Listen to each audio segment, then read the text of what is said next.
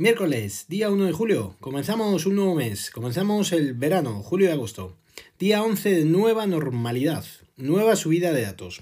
149 casos en las últimas 24 horas, haciendo un total de 249.659, siendo su detalle el siguiente.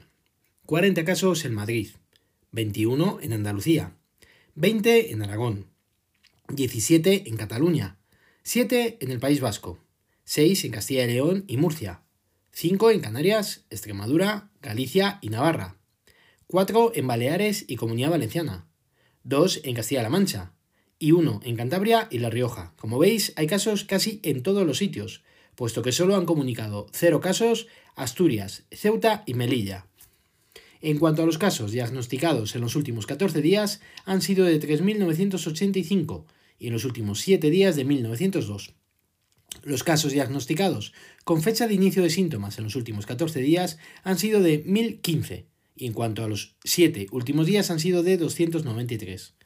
El número de casos que han precisado hospitalización con fecha de ingreso en los últimos 7 días han sido de 151. Como veis, todavía sigue habiendo bastantes hospitalizaciones, haciendo un total de 125.222.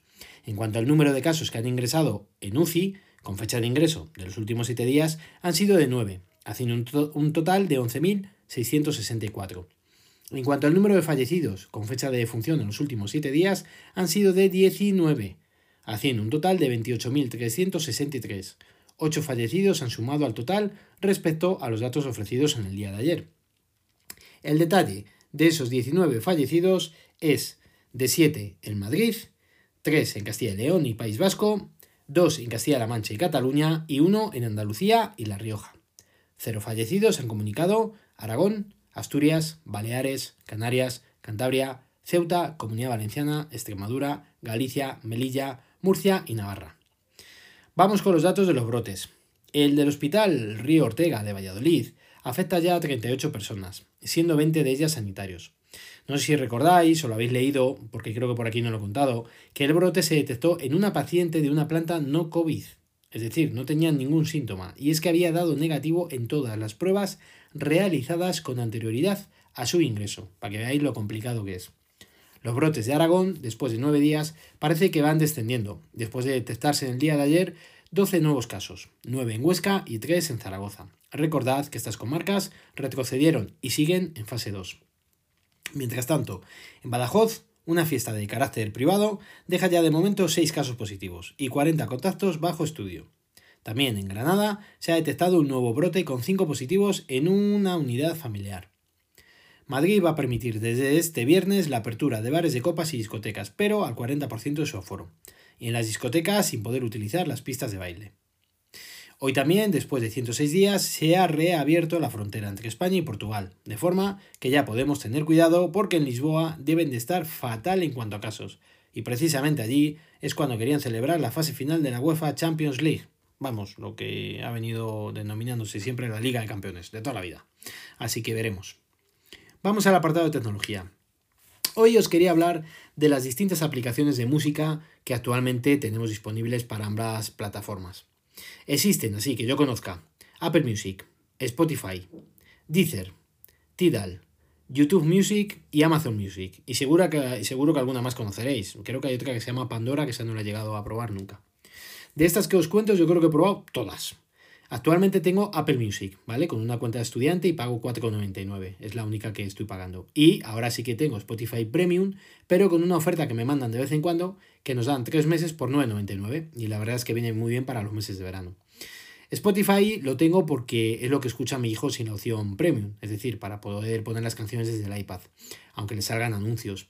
Pero el problema es que cuando yo, por ejemplo, lo quería utilizar en el coche, hay veces que me lo quitaba y además me salen las recomendaciones de lo que él escucha. Con lo cual, como podréis imaginar, era un auténtico embrollo. Así que al final, pues me decidí por la de Apple Music, por lo que os he dicho en varias ocasiones, entre otras cosas también, la facilidad e integración con los distintos dispositivos de Apple. Por ejemplo, para CarPlay también la prefiero porque te deja navegar, cuando por ejemplo estás escuchando una canción, al álbum del artista que estás reproduciendo, cosa que en Spotify, por ejemplo, no se puede. Y en el coche, como os he dicho, prefiero que sea lo más intuitivo posible. Además, también la tengo instalada en el Xiaomi Mi A3 y salen las mismas recomendaciones, evidentemente, que con el iPhone o el iPad. Con lo cual, pues genial. Spotify lo he tenido durante muchos años, gracias a una promoción que nos aplicaron a los clientes de Movistar, hace muchísimo tiempo, y que nos daban la suscripción a 4 euros y poco más, pero todos los meses. Estuve con ello, un, pero muchísimo tiempo, la verdad, hasta que se terminó la, la promoción y luego nos querían cobrar ya los 9,99. Pero cuando os digo mucho tiempo, os hablo de, yo creo que más de dos años, ¿eh? Luego, al poder escuchar las canciones, aunque sean con publicidad, pues siempre ha sido una de las aplicaciones preferidas, la verdad. Spotify tiene un precio de 9,99 euros al mes, al igual que Apple Music. Deezer también la he tenido varios meses, gracias a una suscripción gratuita por tres meses creo que tuve, que me ofrecieron con la tarjeta Travel Club. La tarjeta está que te va acumulando puntos y que luego lo puedes canjear por regalos, revistas, suscripciones, etc. Y con, con lo que gasto en gasolina, que siempre la paso, pues tengo bastantes puntos. Esta aplicación está también muy bien y funciona perfectamente. Es compatible con CarPlay y con Android Auto. También esta aplicación eh, no es barata, para nada. Cuesta la versión premium, la versión digamos sin límites, 12,99 euros al mes. Y desde hace unos meses pusieron a nuestra disposición la versión free, la cual en modo aleatorio y después de la experiencia basada en, en nuestra escucha, te reproduce música con anuncios y recomendaciones personalizadas. Tidal o Tidal es una aplicación genial y que tiene una opción IFI que te proporciona un mejor sonido a un precio más elevado al mes. También tuve varios meses gratis y la verdad es que funcionaba a la perfección. Es compatible con CarPlay, con Android Auto y la opción de sonido en HD, podemos decir, eh, no la pude probar porque la suscripción gratuita que me dieron era para la versión normal. Esta aplicación también es, tiene un precio como Deezer. La versión normal, digamos, o, premium normal, es 12,99 euros mes y la versión esta que os cuento, que la llaman Tidal IFI, cuesta 25,99 euros al mes. Cuidadito. Amazon Music, pues también la estuve probando, debido a otra suscripción gratuita que me ofrecieron. Y además, porque con el coche que tengo, tenía integración de Amazon Music en la interfaz del propio sistema multimedia del vehículo. Algo que no ha llegado a funcionar nada bien, pero que estuve probando y aproveché esta suscripción para poderlo probar más, más concienzudamente.